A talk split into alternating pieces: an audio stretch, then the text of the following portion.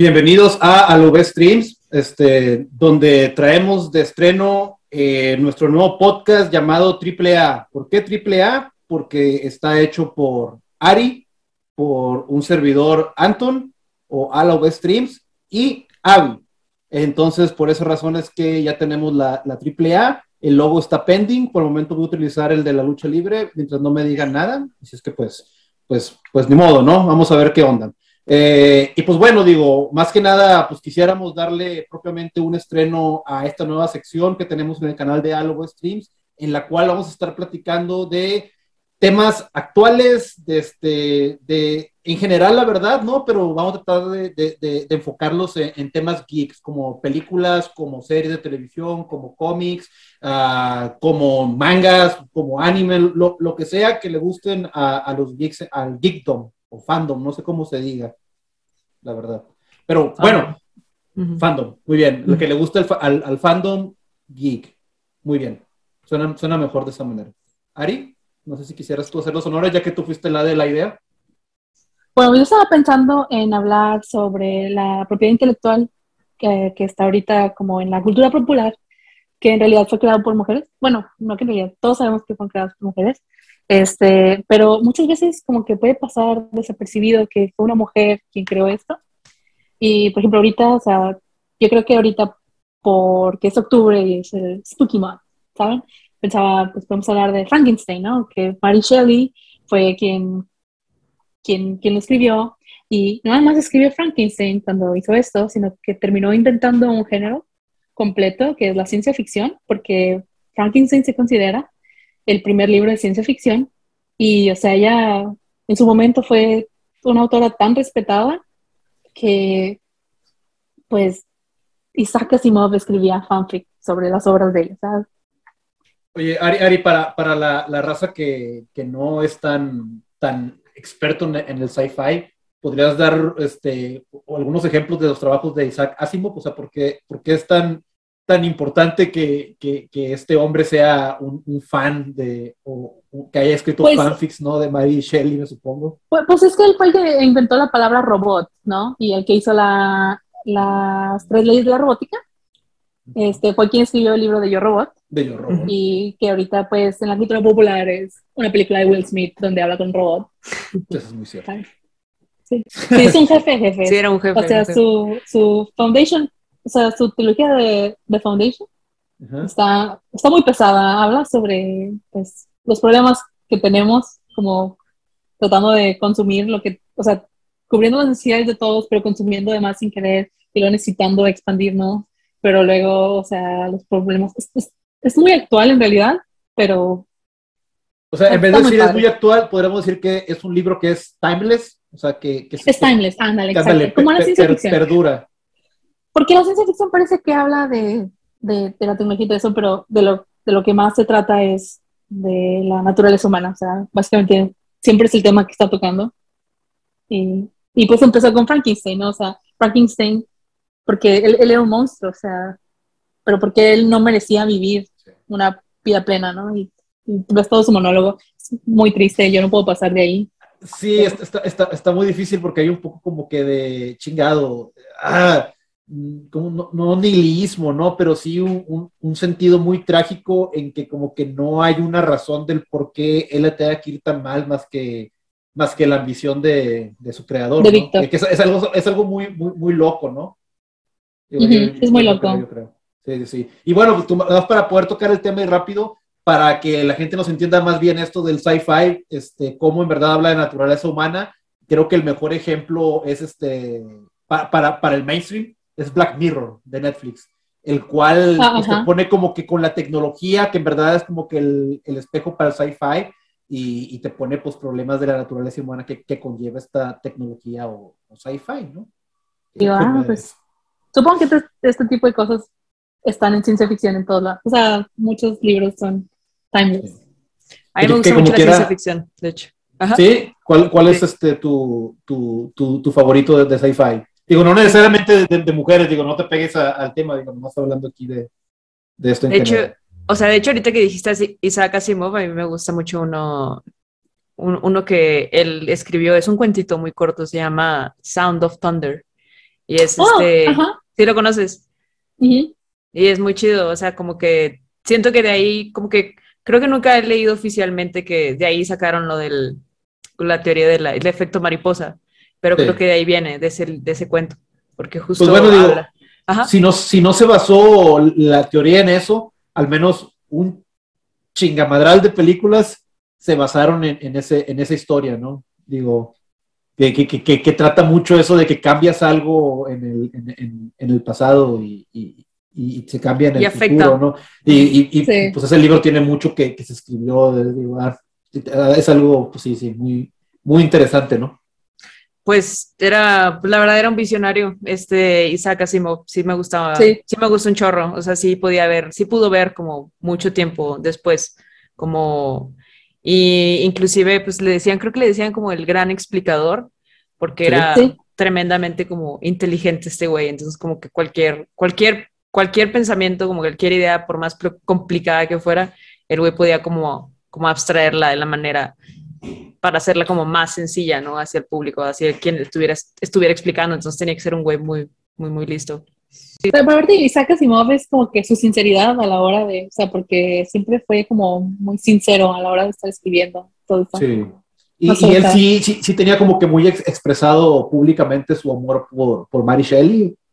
O, o, o qué, o qué- Sí. o qué onda con eso. O sea, en, en sus libros alguna vez la referenció, alguna vez en alguna entrevista, ¿no? No sé. Solo sé que hay archivos de, de, de sus fanfics. O sea, Sus de, fanfics. de- sí, de, de, de- de Mary, Mary Shelley. No, no, Um, no hay mayor prueba que eso. Sí, o sea, Sí, están- no manches. porque los publicaba en revistas literarias. Y Vale. pues, es que Mary Shelley era, o sea, una, una jefasa, o sea, Doña María. ella, ella aprendió a leer leyendo tumbas, Que, porque su mamá murió muy joven, entonces su papá la llevaba y estaba ahí sentada y aprendió a leer como que las notas, ¿no? Y, pues, Fuck. wow. sí, o sea, ya eran, sí, Sí, ¿no? tuvieron, tuvieron toda como que, tenían como que murder mysteries, o sea, fiestas así que se ponían como que muy reales, así, terminaban aislados. sí. Por- Porque ella se juntaba con puros escritores también, o sea, Sí, era el círculo ese. O sea, sí, ya, era acá del- de, las top tiers. Y se, y se le Sí. respetaba y entraba a un círculo que pues se supone que era reservado para puro hombre. es que su esposo era alguien importante, pero ahora no me acuerdo quién es. Sí, lo lamento. Pobre, ni modo, así es la vida. Pobre güey, lo lamento. Sí. Pero bueno, digo, este, ya, ya para, para pasar a, a- a la siguiente parte, entonces, este, digo, me parece una, una historia muy interesante esto de, de ver una de las primeras este, Master Geeks de, de- de principios de- del siglo pasado. Y, y, pues bueno, digo, pero quisiéramos este, como que ver quiénes son las que actualmente la andan, como dice la chaviza, rompiéndola, ¿no? En, en- en este negocio de- del- del fandom geek que está, que está difícil. Por ejemplo, a mí, a mí me gusta leer manga. Y, o sea, yo ahorita he notado que pues, hay varias mujeres que están incursionando pues, en el género shonen, ¿no? Hiromu Arakawa. Hiro Murakawa, ok. Arakawa. Arakawa. La autora de Full Metal Alchemist. Oh, yo, por ejemplo, yo no, yo no sabía que Full Metal Alchemist este, era, era, era de, de- de una mujer y es una, una- un anime que pues tengo pues, años que lo vi, que me encantó y, y hasta a mi esposa Dalila, que no le gusta el anime, también le, se lo puse una vez y, y le gustó, lo, lo, lo vimos de esas pocas series que vemos completas. Es que, aunque no te guste el anime, o sea, sí, la verdad es que sí está muy, muy bien escrita esa serie. ¿Tú también eres fan? De Full Metal, claro, sí, no. ¿Qué, qué Desde podrías que vi al- me des- devastó. qué- qué pod- qué podrías platicarnos de tu experiencia así cuando viste Full Metal Alchemist por primera vez? Brotherhood, Pues, Brotherhood. De hecho, ¿cuál vi primero? Vi la normal primero y luego Sí. hace como un año vi la de Brotherhood. Entonces, este, ¿Cuál te gusta más? eh, creo que la normal, la normal, creo que me gustó más Brotherhood ahora, pero en ese tiempo cuando la vi la normal, como que siento que como la vi muy chica, o sea, porque la vi fácil hace como, desde que salió. O sea, entonces creo que ese, esa emoción de cuando, de todas las escenas que pasaron, como que siento que sí se me, se me quedaron y no, no, creo que eso me impactó más, ¿no? Entonces creo que por eso me gusta mucho más la, la normal, realmente, nada más porque se me quedó como mucho, como varias Es que- escenas en particular. No está mala, digo, no, no está, no está, no No, está- en verdad no está mala, ni la desviación que hacen del, de la historia original está, está mala, digo, simplemente el- Pues creo que es ba- bastante parecida, ¿no? Creo que ya para el final es cuando más o menos como que ya parten como... como que la mitad, ¿no? Ajá, sí, pero como que cosas como que... Las cosas como que un poquito, pues podrías, por, por así decirlo, traumáticas, como que siento que they nailed it, ¿sabes? Como que todavía se quedaron Es, bastante... es que la original es mucho más devastadora, ¿no? O sea, al final termina un poco Sí, más oscura, el tono es más, Sí. más trágico al final que, que Brotherhood. Brotherhood termina muy... Como, Ah, termina con madre, sí, claro. ¿Cómo, cómo termina? A ver, recuérdame, si, si tú que lo tienes como probablemente más fresca, o sea, ¿cómo termina la original a diferencia de... La de original termina con Ed del otro lado de la puerta. El otro lado de la puerta es nuestro mundo. Ok, Este, Al se recupera su cuerpo, pero se queda en su mundo. Están separados ahora. ok. Ed se quedó separado de todos. Ah, y pues sí, o sea, y Sí. creo que ahí te dan a entender que el general que estaba ayudando a Mustang lo traiciona para volverse el Führer. En cambio, en Brotherhood, ellos están trabajando juntos y él se, va, se vuelve el Führer para que cuando este Mustang se vuelve el Führer, no se vuelva Führer después de un, un golpe de estado, pues. Exactamente. Cuando en la original lo traiciona para él volverse el Führer. ok, ok. Todo oscuro. Todo oscuro, to- todo, así. Que no Ah, está mal, te digo, o sea, no- original, Digo, no está mal. sí. En la original también tienes lo del aborto de Izumi, o sea, que hay un homúnculo que es su hijo y está muy triste y trae las piernas de, o la pierna de Ed. Sí, Está muy oscuro. está- sí, sí, está oscuro. Sí está. Digo, digo, Brotherhood también está oscura y está intensa, pero, pero sí, no, termina muy, termina feliz, ¿no? A, a comparación. Sí, o sea, es que hace esto y ya te- te- todos terminan bien. Y, y bueno, esta, esta A los que quedan terminan bien. sí, la, la creadora, la, la mangaka, pues es, es- es mujer, ¿no? Cosa que pues, yo, yo honestamente no, no, no sabía. Sí, yo Creo tampoco. que si hubiera puesto atención a los otros mangas, como hay uno que se llama Silver Spoon de ella, que es como que de granja. Ah, Hubiera dicho, ah, sí, sí, es una, es una mujer. Sí, porque yo no he visto nada más de ella, de hecho. O sea, es lo único que he visto. Hay otra, otro manga que es muy popular de ella, pero es una adaptación de una novela japonesa. O sea, ella no es la autora original. pues. Sí, sí, ella. Pues La, la, Ok. la que- Arslan. Arslan es, es, es el manga. la leyenda de Arslan. No La leyenda de Arslan. Ah, ese hay anime y sí que está chido. Creo que sí. ¿Mm? Checaré entonces, digo, digo, pues me, me- me- me gusta mucho. Es, es- Full Metal Alchemist Brotherhood está en mi top 3 de, de animes. O sea, de, Sí, de que, me, de top. que, que me gustan en general, sí. Sí, Yo creo que es definitivamente mi, es mi número uno. Sí, a mí Sí. también. Sí. Sí, definitivamente le añade como algo más el que haya sido escrito por una mujer. La verdad, sí está. No sabía eso. Sí. Sí, o Creo- sea, sí es algo que ya platicaría. Por, por- Ujú. por eso, a lo mejor el producto era, es mucho más empático para todos, ¿no? Porque yo, a mí se me hacía muy raro que, que mi esposa, o sea, porque yo nunca le dije, oye, este man, porque yo no sabía eso de que era hecho por una mujer. Y ella, es más, ni siquiera fue como le dije, siéntate a, a- a ver, a ver el anime, ¿no? Porque no le gusta. Yo lo tenía de fondo y como que estaba viendo, lo tenía en inglés, así se lo puse en inglés, ¿no? Como que para que, a ver si, si le atraía la atención.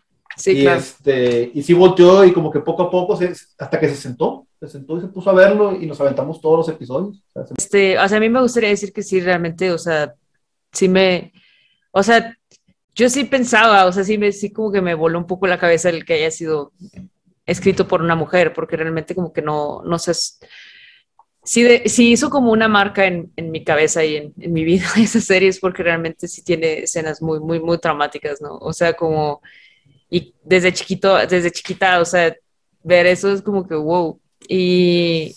Y quería decir que realmente no se espera mucho eso de una, como de una mujer, ¿sabes? O sea, como que tenga como, que pueda hacer una, estas tramas como que un poco perturbadoras, ¿no? O sea, como Sí. que te quiten de verdad el sueño. O sea, y, y se me hace muy chido porque justo más adelante pues me gustaría hablar de como ese, es como las mujeres, como que es un poquito más como escalofriante, como que una mujer pueda llegar como a hacer, a escribir este- estas cosas, ¿no? O sea, está, está Ok. chido, pero lo hace muy, muy chido. O sea, y hay unas, hay unas personas que admiro mucho, son las mujeres que están en el cine, de hecho, y que han creado como música muy poderosa, ¿no? O sea, y como muy obscura, o sea, y que puede llegar a ser mucho más obscura de lo que un hombre podría crear. O sea, eso es, quería decir eso, como que simplemente se me hace muy interesante.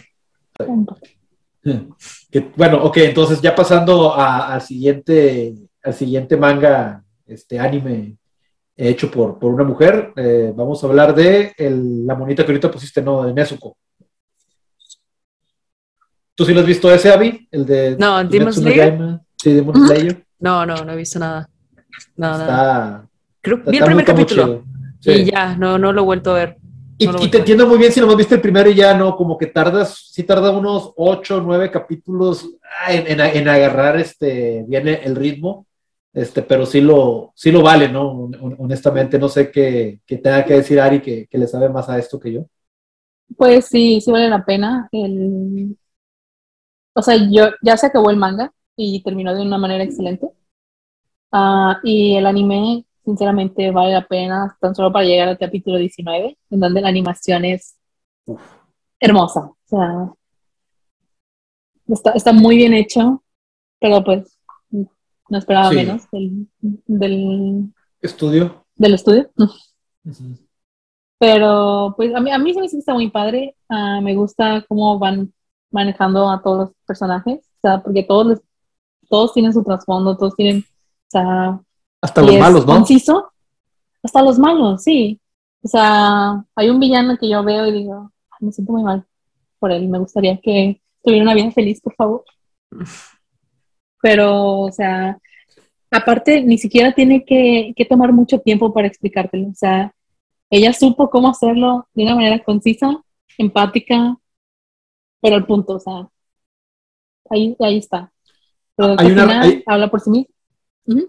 Sí, hay unas reglas del shonen, ¿no? Que es como que el protagonista a veces es muy llorón, ¿no? Mientras está aprendiendo a ser más fuerte. Este Tanjiro no, no utiliza esa ruta. Él siempre es, llorón durante toda la serie, pero parte de eso es, su fuerza, ¿no? Porque como que hace esa empaticidad con todos sus villanos. Mientras que Naruto hace ese aburrido tal no jutsu que se pone a hablar hasta que convencer a los malos.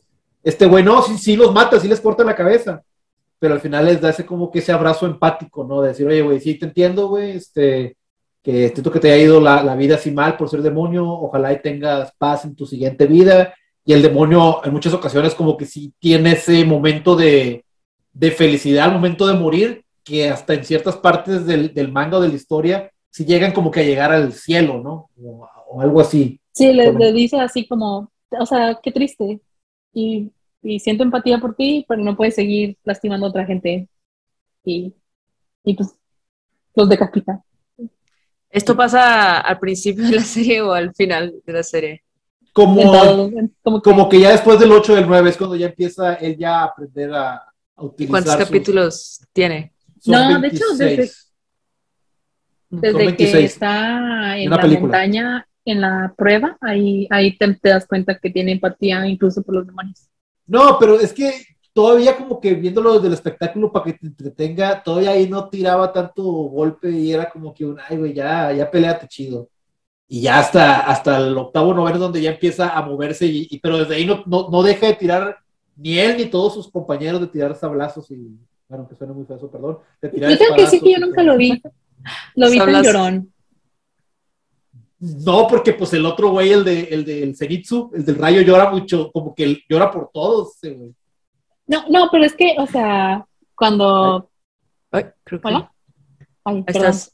Sí, no te preocupes. Este, yo, yo lo comparo como con Deku de My Hero Academia. O sea, es- Ah. ese güey siempre está llorando y me desespera y se me hace un protagonista muy malo, en mi opinión. Sí. O sea, a mí los únicos que me interesan son los, los héroes pro. O sea, son los únicos que se me hacen interesantes, todos los demás De hecho. O Y- Shinji de Evangelion. Shinji de Evangelion también es muy llorón. Ugh. Bueno, pero es que Shinji es un, un- un insert de Sí, sí, sí. Hidekiano, o sea, Sí. él dice yo era un pues un Sí. Sí, no, digo, yo entiendo, pero eso no deja hacer que el protagonista sea bien, bien frustrado. Muy llorón. Sí. Pero se Bueno, pero yo lo respeto por eso, o sea, porque no se quiso Sí. poner así como un héroe. Sí, sí, está bien, está bien. Pero te digo, Deku se me hace muy llorón. Y, y últimamente lo que yo veía en el anime eran antihéroes. Y también ya estaba cansada de ver eso. Entonces, ver a un, como que, protagonista de shonen clásico, bueno, así, pero no tan llorón. Estuvo muy bien. Tienes razón, sí, se me hace un muy buen personaje. De hecho, hasta los personajes que son bien llorones, como Zenitsu, eventualmente me terminan ganando, ¿no?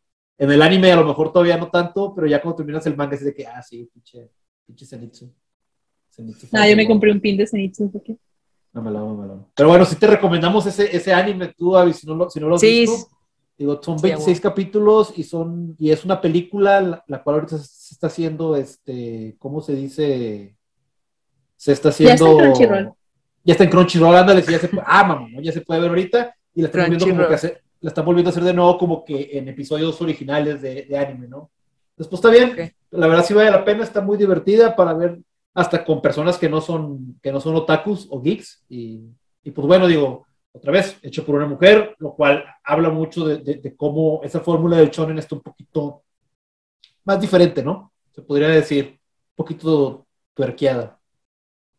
Órale. No, no, pues sí la voy a ver definitivamente. O sea, te digo, empecé el primer capítulo, pero sí le voy a invertir más tiempo. Es como, hay que ser como, como Bojack. A mí Bojack igual, los primeros capítulos como que sí me tomó un rato en, en meterme. O sea, porque sí empieza lento, pero uf, qué gran serie. No sé si la han visto ustedes. ¿La han visto? No, no me dado No me da la oportunidad, Oh, pero sí, o sea, no, sí sí sé está que muy tiene muy buenos reviews. Sí, No, también está brutal. Es brutal. Esa serie es Esa, brutal. esa de, qué- de qué- de qué trata? He visto que, que hay muchos caballos, Mm, caballo pues, humano y... Pues básicamente es como de esta, es como, se trata sobre la vida, la, la- lo que pasa post éxito de una persona de estos como, de estos actores que tuvieron mucha éxito durante, éxito durante las, la época de las, de las sit comedies como, como Friends, ¿sabes?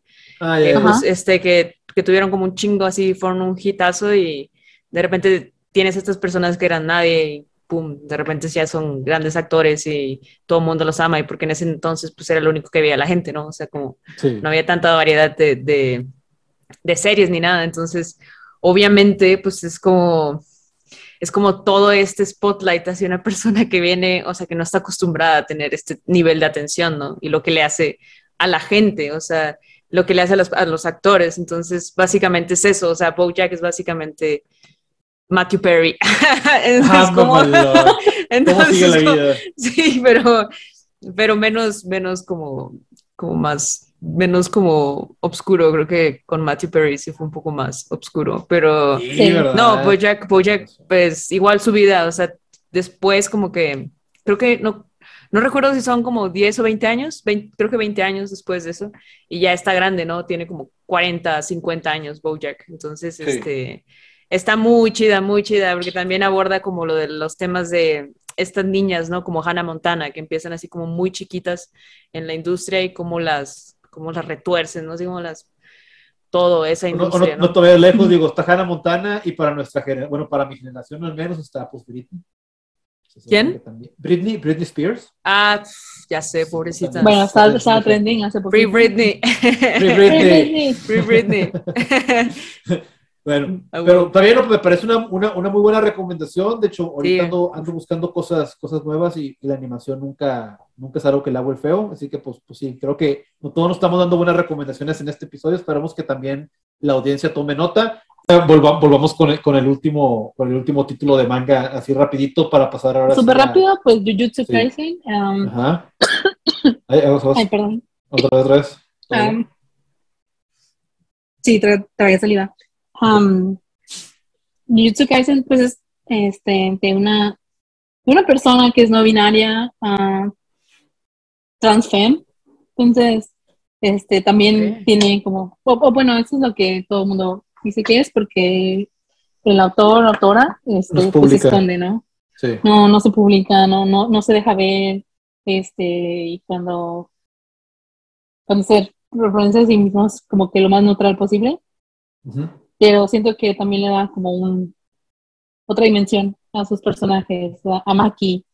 Por ejemplo, a si, si, yo buscara algo de, de- de ella o, o- o él, este, me daría más la impresión de que, de que, de que es este, mujer. según sus posts o alguna cosa de sus artes o, cosas así. ¿o? Sí, y, y, pero luego encontrarías que dicen que podrían no, no, no, no seguir tratando de ver quién soy, o sea, ya déjenme en paz. Ándale, sí. Desde que, o sea, yo entiendo perfectamente, es como, pues tú nomás lee el manga y ya, o sea, te gusta, te gusta. Sí, eso, eso, eso es muy, muy cierto. Pero creo que ahí se nota, este, por, por los, por la manera en que interactúan los personajes, o sea, cómo, cómo se cuidan uno a otro, y por la escena en donde, ¿cómo se llama? Todo, este, ya es que él conoce a una, a una mujer que le pregunta, ¿cuál es tu tipo de mujer que te gusta? Y está en motocicleta, y todo esto, dice que mm, él está pensar una mujer, o sea. Sí, sí, sí. En serio, o sea, eso es una escena de que, que eso lo escribió una mujer. Fíjate, a, a, mí sí, sí se me figura mucho, no por esa escena, sí, sí, nunca me hubiera pensado por eso, pero sí por la parte del personaje este femenino, ¿no? Ya ves que en estos shonens siempre hay dos hombres y una mujer, la cual como que hasta la meten a fuerzas y, y, nunca termina siendo algo importante o, o, pierde notoriedad conforme pasa la historia como Sakura de, de, Naruto, ¿no? Y el personaje que sale en este, en este manga o este anime, al principio a mí me molestaba mucho, se me hacía como que medio forzado en cuanto a inclusión de estos personajes, pero de repente es un clic a la mitad del, del anime en el cual digo, ah, güey, me caí con ganas y desde ahí me, me cayó muy bien como que un personaje muy diferente a los que ves como personajes femeninos protagonistas en, estos animes, ¿no? a mí me sorprendió mucho. Eh, esta mujer no me acuerdo cómo se llama. La Novara. Novara, sí, sí. Y también, si te pones a pensar en verdad, sí, y, a ver si después a Abby también le toca ver este, ese anime, todas las interacciones que hay entre mujeres están muy chidas, están de repente muy bitches y, y le sale muy bien le sale muy, muy real cuando se están aventando caca entre, entre, porque pues pelea, ¿no? Hay todos los personajes, obviamente. Y entre mujeres también, ¿no? Entonces me hace algo muy, muy chido que me hace pensar, ah, sí, fíjate. Y sí, sí, sí, sí, puede ser mujer, la verdad, la, la autora. Que pues Maki y su hermana, sus, sus interacciones, pues están, están padres. Sí. Sí, la verdad, sería un, un, un, anime así como Demon Slayer de los actuales que, que recomendaría como que, pues véanlo, está en Crunchyroll. Y este Demon Slayer está en Crunchyroll y también está en Netflix, creo, ahorita. Al menos la primera temporada, entonces pues... Sí, Demon Slayer. Y, pues Jujutsu es, eh, lo que a mí me gusta es que siento que es como un shonen viejito. Como que yo lo hubiera visto en primaria o secundaria, en, en Tsunami. En Tsunami. Por eso me gusta. Es como que nostálgico, Sí, fíjate, es, de ese tiempo, sí, porque no, no sería como que de los tiempos de Caritel, no tenemos ver del Zodiaco, sería más como que de Tunami, tienes razón. No, no llega... en la prehistoria si fuera el No, tampoco, tampoco queda en el de Locomotion, todavía no queda, está muy viejo. No, no, no, tampoco.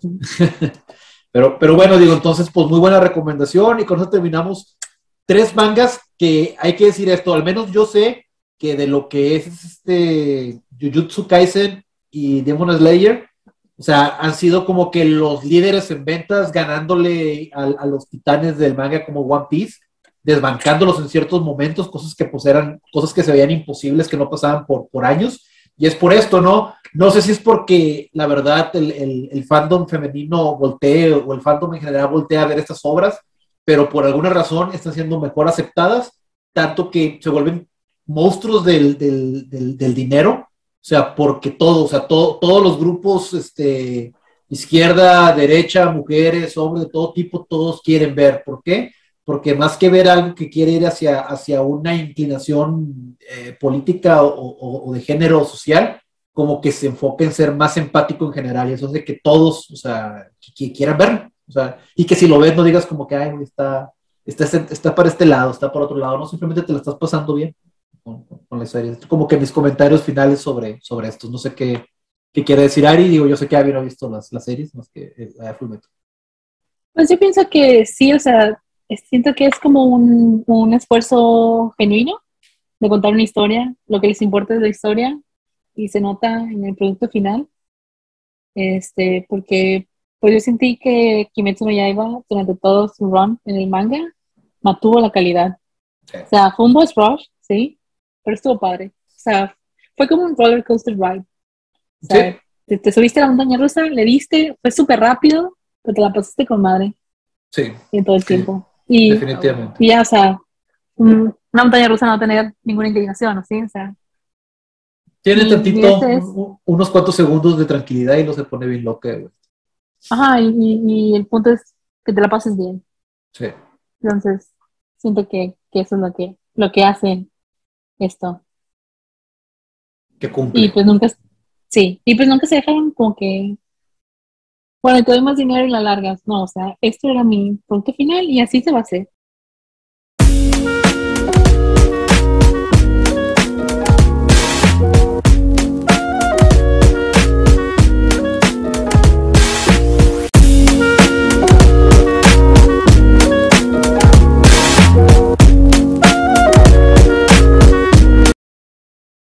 Vamos a pasar a, la siguiente parte, ¿no? Que vendría siendo eh, otras recomendaciones de IPs de mujeres en diferentes medios este, técnicos, geeks y, de entretenimiento, que vamos ahorita a, comentar rápidamente, más allá del tema principal, esta de las tres, tres mangakas fregonas del, del, mundo este, ¿no? Yo, yo, yo de hecho vivo en la Ciudad de México y, este, y me vine para acá para poder como tratar de ser directora de fotografía sea, cuando vine acá, estaba estudiando animación digital, me di cuenta de que me gustaba mucho la fotografía. Y pues empecé con fotografía fija. Y este, y pues aquí, pues cuando vine, o sea, la segunda vez que vine, porque la primera vez que vine fue hace como cuatro, cuatro años, no sé, ya tiene rato, tenía 25, entonces ya cinco años será. Entonces, este, esta segunda vez, pues ya me vine con toda la intención como de poder como entrar más de lleno a la industria, que es como, que era lo, lo más difícil. Entonces, este, como que siento que mi perfil está un poquito más enfocado a cine o como... Mm, entonces, todo lo que más o menos tenga que ver con eso. Oye, y, también se podría decir que, que, que, tu vida, ¿no? está, está, con madre ese, esa parte del, del el viaje del héroe, el cual tiene que irse de, de, su lugar e irse a otro lugar para, para poder cumplir sus sueños y, y objetivos. Suena, suena con madre, qué chido, es algo que, creo que de cierta manera todos estamos buscando, ¿no? Independientemente de que te vayas o, te quedes. sí, de hecho, sí, pero, o sea, chido. Dime, dime. Lo, mejor es que regresaste, o sea, pasaste esta turbulación del héroe, ¿no? O sea, como que no voy a poder seguir, tengo que regresar y luego no se crean, regresar el triunfante. Exacto, sí, creo que justo, no lo había pensado así, pero sí, justo creo que fue, fue así, porque regresé y como siento que sí me quedé en Monterrey un año, creo, un año más, y ahí fue cuando abrimos con unos compañeros de la carrera, que a lo mejor conoces tú, Ari, este, y abrimos un estudio de efectos visuales. Entonces ya después de ahí, este, pues les dije, ¿no? O sea, realmente estábamos trabajando en post y me gusta mucho la post, me gustan mucho los efectos visuales, pero realmente sí mi perfil es más como sí, definitivamente tenía, pues dije, no, no, o sea, tengo que ir y averiguar esto. Y les dije, oye, pues si me convierto en directora de fotografía, pues podría fácilmente producir, ¿no? O sea, estos videos y la postproducción sería en casa también. Entonces... Si tienes este unas buenas fotografías, o sea, si tienes buena fotografía, tus efectos visuales son mucho mejor, más Exacto. de... Exacto, sí, sí, sí. Sí, Correcto. Sí, justo, o sea, una buena preproducción hace una buena producción y una excelente postproducción, definitivamente, sí. O sea, la planeación desde antes te va a ahorrar muchos problemas, sobre todo en efectos visuales, que justo el ahorrarte problemas y resolverlos desde antes es, o sea, claro, es lo mejor que puedes hacer. Entonces, este... Es lo que, es lo que hace Batman, ¿no? Siempre se, se, previene desde antes y, y, ya tiene cómo hacer las, las soluciones lo más rápido posible. Pero es que no sabes cuántas veces se tratan de ahorrar preproducción, las, las, las grandes producciones. Sí. Y luego andan ahí corriendo. ¿no? vamos a arreglar y, todo. no te lo esperarías. Con, con dos meses extras de preproducción hubiéramos ahorrado pues todo, todo esto. Correcto, sí, o ah. sea, y de hecho, este, pues, o sea, más que nada para las personas que se dedican a estos, o sea, porque realmente la gente piensa que, o sea, que los efectos visuales, o sea, es un trabajo tedioso, o sea, es un trabajo que probablemente, o sea, por ejemplo, los que hacen rotoscopía y que hacen como ah, básicamente, pues borran cosas, ¿no? Borran errores, o sea, entonces, sí, o sea, o sea, obviamente prefieres que tu compositor, o sea, o lo que sea, o sea, esté trabajando y que esté haciendo algo que agregue a tu serie o a tu película en vez de estar arreglando errores. O sea, sí, creo que eso es como mucho más satisfactorio. O sea, entonces, creo que me vine con esa intención y pues realmente me vine acá para poder como avanzar en la fotografía, justo. O sea, como... Y sí, sí he crecido bastante en estos últimos dos años en pandemia. Hasta eso también creo que fue un, fue, una gran, fue un gran año para mí, porque sí tuve que estar de un año de mucho movimiento, de mucho set, que estuve así trabajando de lunes a sábado, paré por completo, ¿no? En 2020, a partir de marzo, paré por completo, entonces ya era de estar en casa yo soy una persona que me tengo que estar moviendo todo el tiempo, ¿sí? O sea, como, sí, así inclusive cuando estoy aquí trabajando en la computadora, como, sí, no, definitivamente me tengo que levantar cada cierto tiempo y moverme. Trabajas una caminadora, ¿no? yo sé, sí, no manches.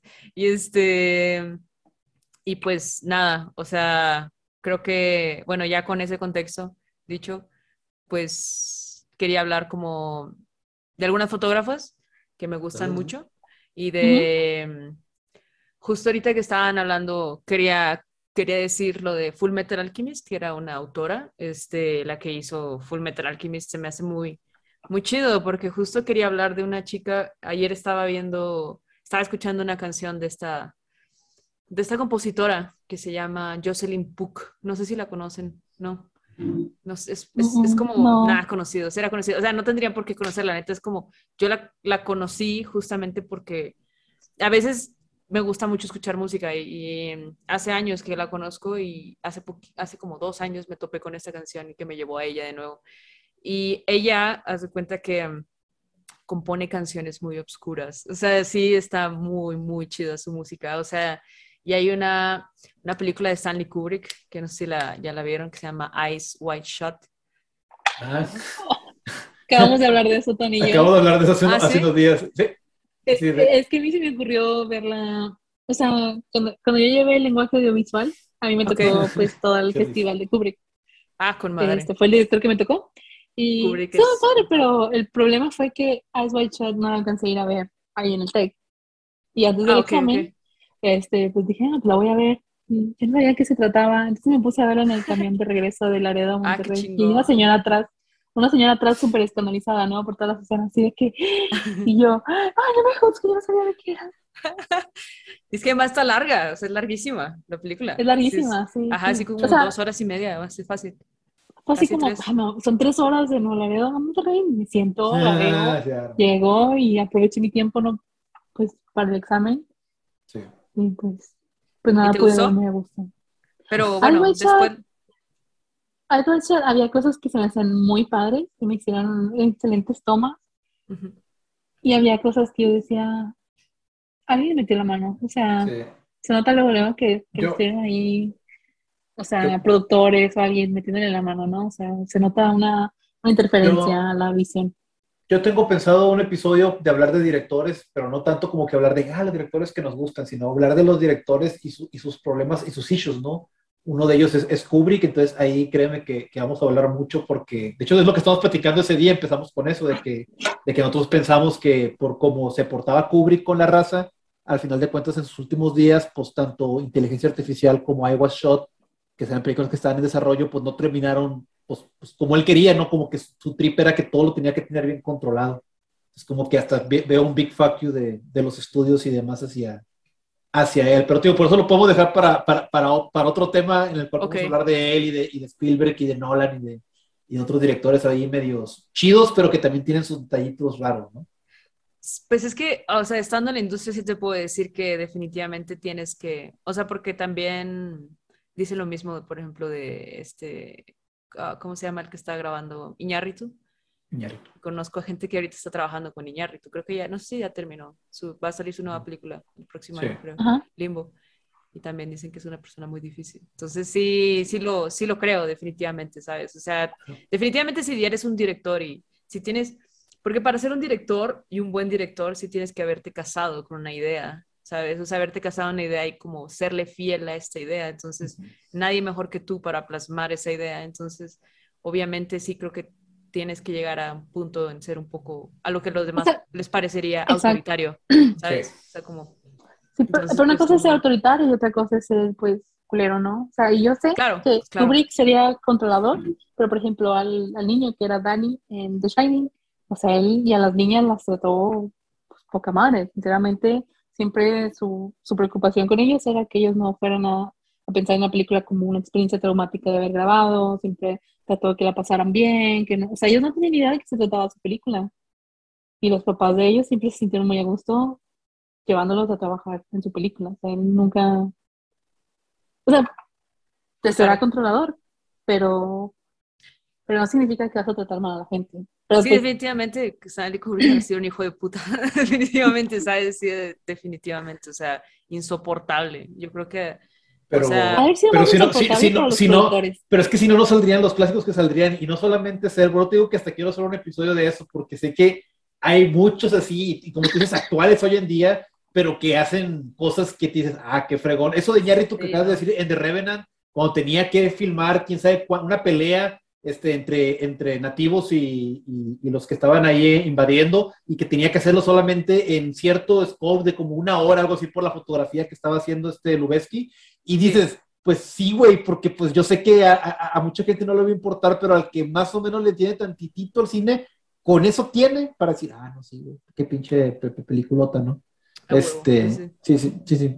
Pero, Sí, pero, ¿no? pero chinga, eh, y, y yo pienso que ahí pasa la parte en la que ellos sacrifican su, su humanidad, con tal como tú dices, casarse con la idea, volverse el artista más que director y, y sacrificar su humanidad, porque honestamente sí, como, como tú dices, es un hijo de su puta, y así hay un chingo de, de, de güeyes iguales, pero les chinga también, haces, haces Alfred Hitchcock, Hitchcock también era otro que, que, que, que, que también, pues sí, era, era, era medio, Era famoso, medio sí. cabronzón, sí, y me era cabronzón con, también así de, de gacho, y pues Pues con la, la actriz de, con su actriz Psycho. esposa, ¿no? sí, de Psycho, sí, o sea, hizo, Sí, sí. pues, un poco traumada.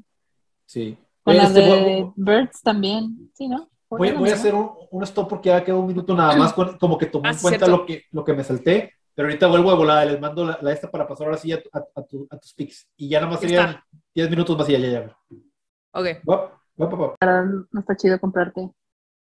Mm, pues fíjate que no sé si haya Final Cut para... Hace mucho que no uso Final Cut, de hecho. O sea, creo que desde, la, Pues sí. desde el tech que no uso Final Cut. Es que el Final Cut lo que pasó fue que lo fueron haciendo más y más simple, menos personalizable, pero muchísimo más fácil y rápido de usar. Ok. Es muy, muy eficaz, ¿no? O sea, muy eficiente en lo que haces. Pum, pum, pum, cortas, pones. Fíjate que a mí ¿Y me gusta, queda? personalmente, Premiere me gusta bastante. Ah, a mí también Premiere, es- o sea, Adobe es lo que, sí, Adobe es... Wow. wow. Ah, Lightroom, ah, Lightroom. After Effects. Wow. After, After está... After- en After se puede hacer cosas muy chingonas de efectos visuales, la verdad. Sí, Yo tiene hice cosas, un- todo mi un- corto de tech en After. ¿En serio? Sí. Fue de que, Bueno. ¿por qué no hacen en Tom Bomb? ¿O por qué no lo hacemos todos los dibujos a mano y los pegamos en After? ¿Qué tal? Y los maestros, pues buena más trabajo. Y nosotros, ah, no, No tiene por qué, no. Bien usado no no. tiene por qué ser tanto trabajo. we're gonna do it. Ah, Digo, huevo. si iba a mover la mano, nada más dibujábamos la mano y en After la pegabas. Sí, claro, sí, obvio. O sea, es mucho más, sí es muy amigable, la verdad, After. Pues fue muy fácil. Ujú. Nada más porque quisimos poner efectos de una burbuja, como que burbujas, el cabello de personaje se, se volvía burbujas. Ok, Y como que seguir el pad estuvo muy poquito difícil. me imagino que sí. ¿Usaron tablets? Sí, Mm, sí, sí, Ah, sí, ¿sabes? ok. Es que era un efecto que estábamos sobreponiendo encima del. Ok, ok, tendría que verlo. A ver si luego, ¿todavía lo tienen? Sí, pero me da vergüenza ya. Sí, me O imagino, a sea, mí también. Me da Es vergüenza. como que lo veo de que, ¿por qué se está dando la vuelta tan mecánicamente? Y, el vato, Sí. y yo, Pero bueno, no, no somos ya esas personas. New Year this. A new start. Este. Oye, pues Ah, bueno. este, ¿qué nos quedamos? Eh, Ah, ¿Qué ibas a decir tus, tus, tus pics? Tus Ok, pics, ah. ah, dijiste, ah, esta chava. La ah, fotografía. Ah. Jocelyn Fox. La la Ah, música ajá, uf, oscura. sí, uf, Jocelyn Book. Esta, sí, eh, me estaba mencionando Stanley Kubrick porque justo, bueno, a mí me gusta personalmente esta película, me gusta un chingo, o sea, un chorro, perdón. Este me gusta ¿Eyes Wide mucho, Shut? mucho. Eyes Wide Shut, sí, me, me, me fascina Ajá, esa ajá. película. Hay una escena que me gusta un montón, es la escena de la, de la Masquerade Ball, así que, que justo traen todas las máscaras. Esa escena, simplemente la primera vez que la vi fue como, sí me hipnotizó completamente esa escena. O sea, y creo que la música tiene todo que ver ahí también. Y además como cómo fue llevando toda la, toda la calma hasta este momento, ¿no? Donde la calma como que se, se esparce bien raro y, y, justo la música de esa, de esa escena es de ella. Wow. ajá, sí, y es bastante si la escuchas así sola esa canción, o sea, se llama justamente Masquerade Ball, ajá. Que, que, después de eso, o sea, yo tenía un equipo en el que trabajaba normalmente en proyectos y todo el tiempo era como, ¿y si le hacemos como algo al chat? O sea, es como que quedó grabado como una influencia en nosotros, particularmente en, una persona ya que, ¿y si hacemos como algo al chat? ¿Qué, qué necesitas? no, mira, vamos a poner esto, las luces las vamos a poner así y vamos a tratar de hacer un dolly. Bueno, ya está. Dale, vamos a, vamos, una silla de ruedas. Ah, muy bien. Una silla de con rueditas. Pues. sí, a Sí, a algún punto evolucionamos, nos robamos un carrito de mandado y de Selena y, y empezamos. Pero lo regresamos. Okay. Ah. y ahí atrás, ¿no? Así de que en la esquina se ve un carrito. oh, no.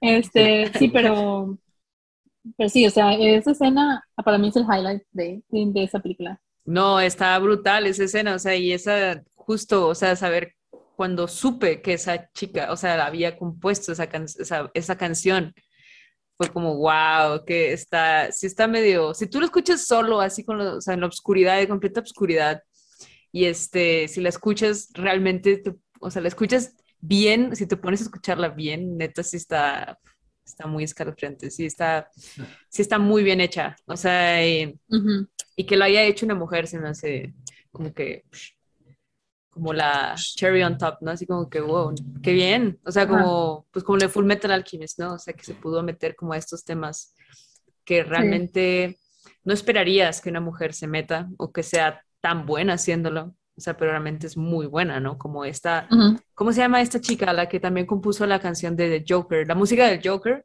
está hecha por una mujer. Ah, sí, cierto. Ah, sí, fue ella. Y ella ganó el Oscar por Fue ella, fue una mujer. Sí, sí, fue una mujer, sí. Hildur, Hildur, algo.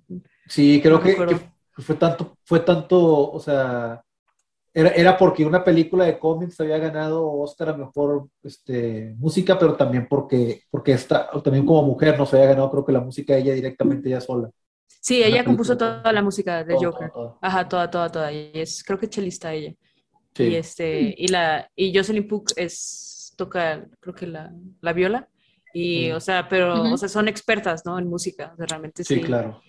Pero, pero pues sí, justo, o sea, si tú ves The Joker y tú te pones a escuchar esta música, o sea, sí, sí realmente le añade algo, ¿no? Que haya sido escrito por una mujer. O sea, sí, le da algo, un tinte muy diferente, definitivamente. O sea, porque no solo creo que ganó, ganó el Oscar por esa, y no recuerdo si fue como nominado o iba a ser nominado o premiada por la, también compuso la de Chernobyl, no sé si vieron la serie de Chernobyl. Ah, no, pues sí ganó, claro que ganó, sí ganó el No, yo no la vi porque pero, muy, muy, estresante.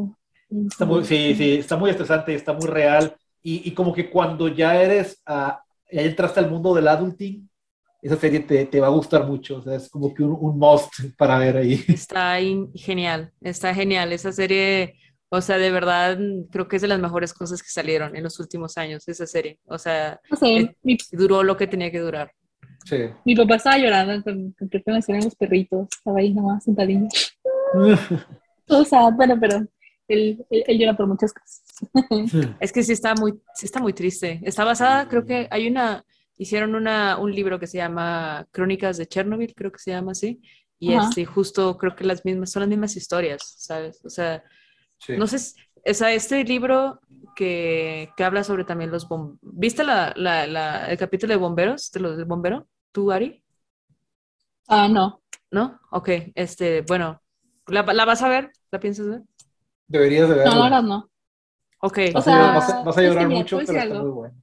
Si yo sé lo que ya va a pasar, a veces disfruto más las series que son como esa, porque pues ya sé qué va a pasar, o sea, no, no lo vivo dos veces, o sea, tres y luego cuando pasa, o sea, ya sé qué va a pasar, ya llega y, y ya. Pues sí está. Ah, bueno, o sea, dile, dile, dile. Ok, pues dile, o bueno, sea, dile, dile, dile, dile. Ok, este, o sea, uno de los bomberos que está en el frente, o sea, que mandan a llamar recién acaba de pasar como pues la explosión, este, que les piden que vaya a apagar el fuego, este, pues obviamente le da, o sea, sufre una expo- sobreexposición a radiación y empieza Rápida. a salirle pústulas así en la, en la carne porque se cocina vivo. Básicamente, pues ese nivel de radiación es como si te cocinaras Sí, sí, vivo. sí. Entonces, este, pues nadie sabía qué había pasado. Entonces, hasta que su esposa lo va a ver embarazada, o sea, entonces, obviamente, Sí. pues también am, el bebé justo también sufre radiación y ella también. Entonces, no puede como despedirse de ella. Sí. Justo estoy pensando que la volví a ver en pandemia. Y sabes que hay una escena muy, muy chingona que es, es cuando están enterrando a la gente que está, que está ex- es sobreexpuesta a la radiación y las ponen en estos como cofres de metal.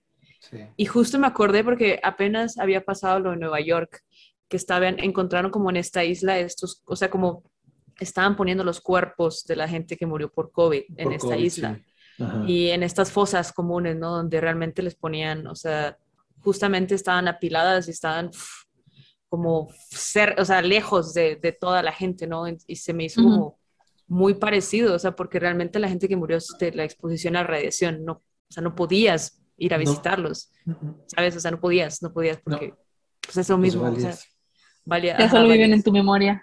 Sí, eh, hasta apenas este me, me acabo de acordar porque se me hizo como la analogía de ese momento, como fue como, wow, qué, qué, qué loco, qué extraño, estamos viviendo ese desastre natural, pero diferente, ¿no? Que Se repiten Este, las cosas.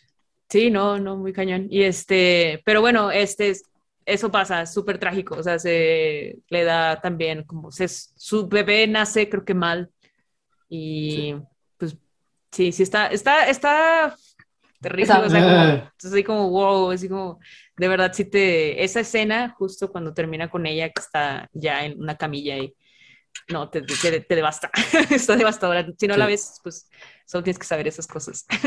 que está muy sé que es devastador. devastador. Sí, sí, está súper devastadora.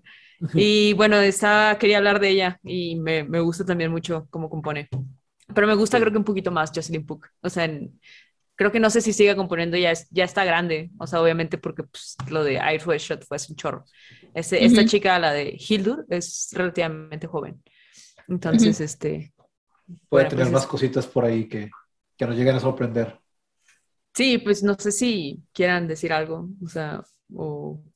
sigo- No, pues a, a mí me, me parece con, con- con madre, ¿no? Que, que- que nos enfoquemos en esto, porque tú decías que no tenía nada que ver, pues para mi gusto tiene que ver con, con- con el fandom geek, es, este tipo de, de, de, de A los que les gusta el que- cine. Sí, a los que les gusta el cine, sí, sí lo entienden, como ahorita Ari, ya ves con eso de White Shot, hasta le complementó más esa escena de, que ya ha visto técnicamente a lo mejor por la parte de la grabación, como que con la música dijo, ah, sí, con madre. Y yo pienso que es lo bonito de esto, ¿no? Porque otra vez, uno le puede echar todas las flores al director, pero que una sola cosa como la fotografía o como la, o como la música llegue a ser como que una parte que sin eso una escena no sería perfecta, pues ya creo que con eso ya se cumplió el cometido del, del- de, la, de la persona que está colaborando, ¿no? En eso. Eso sería mi, mi- mi Hay, hay un gran fandom de, de gente, o sea, que ama los soundtracks de, de, de películas, ¿no? O sea, Yo. música. Yo. Sí, o sea, e- es que yo estoy rodeada de esas personas, ¿sabes? Sea, rodeadas. Entonces diga, no, pues, pues sí, o sea, a mí también, yo también, que, que escucho cuando dibujo soundtracks de películas, sinceramente, o sea, Mm. y de, de videojuegos, pero cuando de verdad me, me voy a, sí, ok, de películas, no sé, Sí. es extraño. Sí, yo muchas veces Mm. saliendo de una película, a veces pues me pongo a buscar qué fue lo que escuché, ¿sabes? O sea, sí he Sí, encontrado, inmediatamente. Wow, hay muchas cosas, o sea, inclusive si el director selecciona esa música, ¿no? Por ejemplo, todos los soundtracks, todos los soundtracks, las, um, la lista de música que utiliza Tarantino es, es muy chida. O sea, si tú Sí. compras sus discos de todas sus películas, uff, muy buenos. Hay, hay, hay un, hay una colección de vinil, como tipo Criterion vinil, donde están todos los soundtracks de, de Tarantino en, en disco vinil y creo que, que sí, la he visto varias veces, está muy cara, pero sí quisiera tenerla, la verdad. Está con Uy, madre. hazlo. O sea, en el momento que tengas Sí. varo, güey, pues dale, porque sí, el, Sí. el güey tiene muy buen gusto, la verdad, Sí. Tarantino tiene muy buen gusto en música. Sí tiene canciones que digo, wow, nice. Hay que dile repetidamente a Valila que lo quieres, a ver si un día sí que Bueno. pega, ¿no? Sí, ¿verdad? De que que, sí. oye, este, porque no, porque también a Ariela le gusta, ¿no? Y digo, es lo chido, ¿no? Ujú. Tarantino, todo, un, un- un excelente, un excelente autor en sus, en sus gustos musicales, este, y un fetichista promedio con, con eso de los pies. Entonces, pues, este, Que lo- lo- sí, porque no tiene un fetiche acá bien, bien intenso, ¿no? Que te haga así como que, ay, la chingada, pero pues ya que sí tiene Es eso todas, el- en todas sus lo, tomas. de los, de los fetichistas de, de pies es como que como que esto es un poco sin, sin Sí, no, no tiene- porque pues vas a ver pies en sandalias y, y es como, como ah, tú sabes. Sí, no, la, la verdad no, no, no, no quisiera meterme en un tema en el cual quisiera darle empaticidad a, a- a los fetichistas de pies. Digo, no es que me caigan mal, pero pues. Pero No, pues no, no. no, o sea, digo, ese, ese- ese es el, el por qué es tabú, se me hace. Porque Eh. hay un poquito de falta de consentimiento de, de las personas de los pisos. Sí. Ahora bien, que si en algún momento levanto el pie y a la gente le gusta, pues honestamente no me, no me importaría con tal de ganar dinero que, que la gente te vea los pies y, y te dé dinero, como le pasa a, mucha gente en los OnlyFans, ¿no? Digo, qué chido que no, Ah, tengas claro. que, enseñar, que no tengas que enseñar el cuerpo más que tus pies y que con eso tengas, pues para que te, te vaya bien. De hecho. Mira, a mí no me hecho, wow. agrada eso porque, O pues, sea, De- sí, pero de De una cosa u otra, pues no está tan, tan, tan gacho como, como otras cosas. Yo tengo fobia a los pies, no me gusta ver los pies de personas. Con madre. De que, ah, qué asco. Y, ah, ¿por qué tiene patas? Ya, y de que, ¿no viste el patas en, en Overwatch? Y yo, ay, porque hay un pato descalzo, me da asco. No lo quiero ver, no lo quiero ver.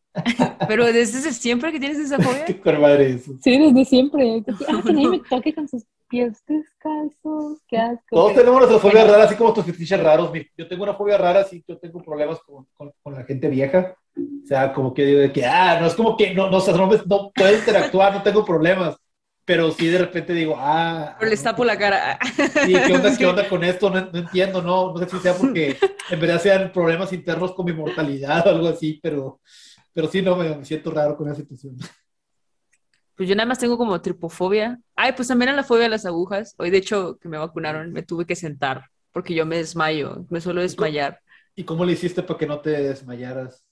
Pues este, me, me siento, o sea, cuando te sientes, pues, mi- o sea, como que la sangre tiene menos pedo yendo hacia tu cabeza, ¿no? Entonces, Venden una que- cosa para, para eso, que es como que una cosita de plástico, que son como, hace presión en muchos lados y, Sí. y pueden meter la aguja en cualquiera de esos. Son como, como 12 Ah, cosas que te ponen aquí y, y, y sientes presión en todos lados, tú no sabes dónde entró la No aguja. sabes qué onda.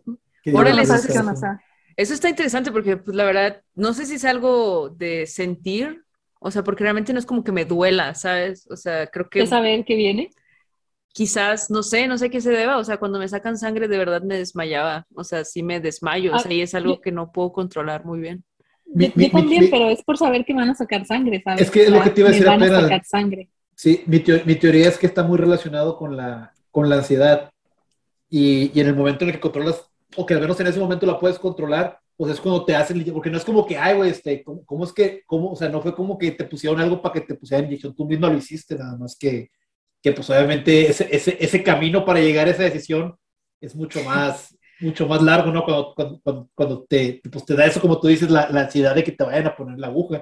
Yo de chiquito, yo recuerdo cómo se me quitó a mí eso, porque de chiquito una vez me pusieron una inyección que, que si era esas de líquido muy duro, me dijeron no hagas la pierna dura, y yo la hice dura, y no pude caminar como por dos semanas de niño, o sea, Ay, no, no, me, no me sí. reaccionaba, si estuvo horrible desde ahí, como que me dio mucho más miedo sentir de nuevo eso, a que me pusieran de nuevo la aguja. Por eso es que no me dan miedo las agujas, pero antes sí me daban mucho miedo a mí, la verdad. Pues, pues yo me dejo poner vacunas porque cuando me iban a poner vacunas ahí con, donde trabajaba Mimi, o sea, yo de que me hacía la que me desmayaba y me tiraba al piso y todo, y pues con Mimi a ver qué estaba pasando, ¿no? Y pues me dio más miedo Mimi que la aguja. Ya ves. Ya. A ver, hablando mal de Mimi, Mimi es bien buena, pero... ¿Quién este? Nuestra abuelita. Mi abuelita. Ah, la abuelita. George también. Es- vamos a decir que es muy buena, pero es de armas a tomar esto. Entonces fue así como, no, no quiero que me regañe mi abuelita. ¿eh? Sí. Y ya de ahí como que ya me dejó vacunar normal, de que resignada, ¿no? Así como, bueno, ahí bien. Sí, yo también, Pero o sea, eh, ya lo aguanto, o sea, lo aguantaba antes porque pues mi mamá, pues, este, es doctora, entonces que ella me ponía a veces las, las inyecciones y este, y ella es como, las mujeres a veces pueden ser como muy despiadadas, ¿sabes? O sea, como que los hombres a veces como que siento que son, pero las mujeres así como que, me acuerdo que un, un, un, enfermero una vez me, me sacó sangre y, y, vio que me desmayé y se asustó. Se asustó mucho y como que, porque yo le dije, oye, probablemente me voy a desmayar, no te asustes, pero se asustó, ¿sabes? O sea, y me puso y acto seguido desperté y estaba en una camilla ya tendida, ¿no? Y este, me volvieron a picar y sacar de nuevo sangre, pero el, el, enfermero pálido, ¿no? O sea, y, y, y una enfermera, o sea, le digo a estas señoras como, ah, me voy a desmayar, y como, como que ah, me hubieras entrado y salido ella, pues, sí, aunque me desmaye, así como me siguen drenando, ¿sabes? Aunque esté desmayada y como inconsciente. Sí. Y también porque, pues, no pasó, porque pues, no pasó nada. O sea, al final te, pues, sí. inyección y, y, ya, ¿no? Exacto. Sí, Pero pues qué bueno, qué bueno que lo sobreviviste, qué bueno que hasta ahorita no has presentado síntomas este, colaterales o, secundarios. Esperemos que, que, te mantengas así, ¿no? Yo también espero eso, para la noche. Fíjate, fíjate, yo quería decir mi... mi, mi... ¿Dónde? Toca madera. Ah, toca madera, sí, cierto. Sí, no, yo quisiera decir, quería decir mi, mi, tema, pero creo que ya platicamos este, mucho. Igual y simplemente digo rápidamente que, que, yo quisiera este, sugerir la serie de Russian Dawn de Sarah, de, Sarah Hetland, creo que se llama la, mona. A ver, déjame, déjame, lo busco rápidamente. Leslie Hetland, perdón. Ella junto con, con Natasha Lione y, y, esta Leslie Knopp, esta Amy Fuller, eh, crearon Russian Doll, que trata de una chava que tiene un desmadre en su ah, vida y que sí que cada día revive el, el, día de su cumpleaños y termina con, con, su muerte, ¿no? De alguna manera. Entonces la serie está muy buena, está muy empática, está bien chida con respecto a los, a los problemas este, mentales y densidad y demás cosas que acabamos de comentar, por ejemplo, ahorita. Me parece una muy excelente serie y está hecha por una mujer, la cual cuando Star Wars sacó todos sus proyectos que iban a sacar para, para estos años que van a venir, uno de ellos era una película que es, una serie, perdón, de Disney Plus que va a ser un thriller misterio asentado en el mundo de Star Wars, creo que ni siquiera va a estar asentado en, la, en, el mundo del, actual de las trilogías de, de, ahorita, sino que va a ser en, otro, en otra línea del tiempo, pero va a ser hecho por esta chava. Entonces, estás viendo una cosa que Star Wars nunca hace, que le está apostando y que la está apostando un talento femenino, que ni siquiera es como que van a hacer una, una serie de comedia o una serie romántica, que es lo que está, o de drama, que es lo que podrías ver que podrías poner una mujer pensando más cerradamente, sino que la está dando para un sci-fi hard en el que va, a haber thriller, va a haber suspenso y que le está dando las riendas sueltas, ¿no? Como para que, para que le eche ganas y, y, vea qué es lo que tiene con una propiedad grande. Entonces, me parece bien este, que, esta chava le esté, le esté, armando, que Amy Fuller de Parks and Recreation, que para mí es una de mis series favoritas, le, le, haya sido como que su madrina y que pues tenga esta oportunidad a, a, ahorita, ¿no? Entonces digo, pues ya nada más quería, sí, quería comentarlo rápido así nada más y ya ahora sí pasada la finalización de esto, y decir que pues muchas gracias por aguantar este, todo este tiempo, todos los problemas de, de, de, conexión y dificultades técnicas que tuvimos. Déjame ver en la edición de video cómo nos sale todo, pero si no, pues que se vean ¿no? los, los, problemas que salen y, que son normales de todo esto de, la, de una producción en la cual le queremos echar ganas y echarle amor para, para poder entretener a la, a la audiencia. Me gustó mucho el tema, me gustó mucho todo lo que platicamos, esperamos que que podamos acomodarnos para siguientes podcasts en los siguientes, este, en los siguientes siento, siento que aprendí bastante así hablando con, con ustedes, hablando con Avi. Sí, fue así como, ah, Gracias, yo aprendí bastante. Toma. De ustedes. Sí, está, estuvo padre.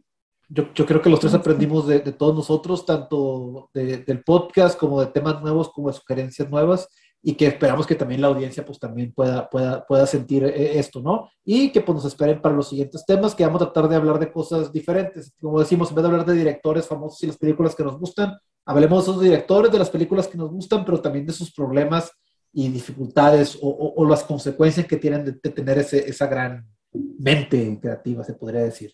Y pues bueno, este, pues muchas gracias por acompañarnos, Avi, Ari, este, y yo, este, Anton. Eh, nos vemos de rato y pues, este, hasta luego. Chido, hasta luego, cuídense.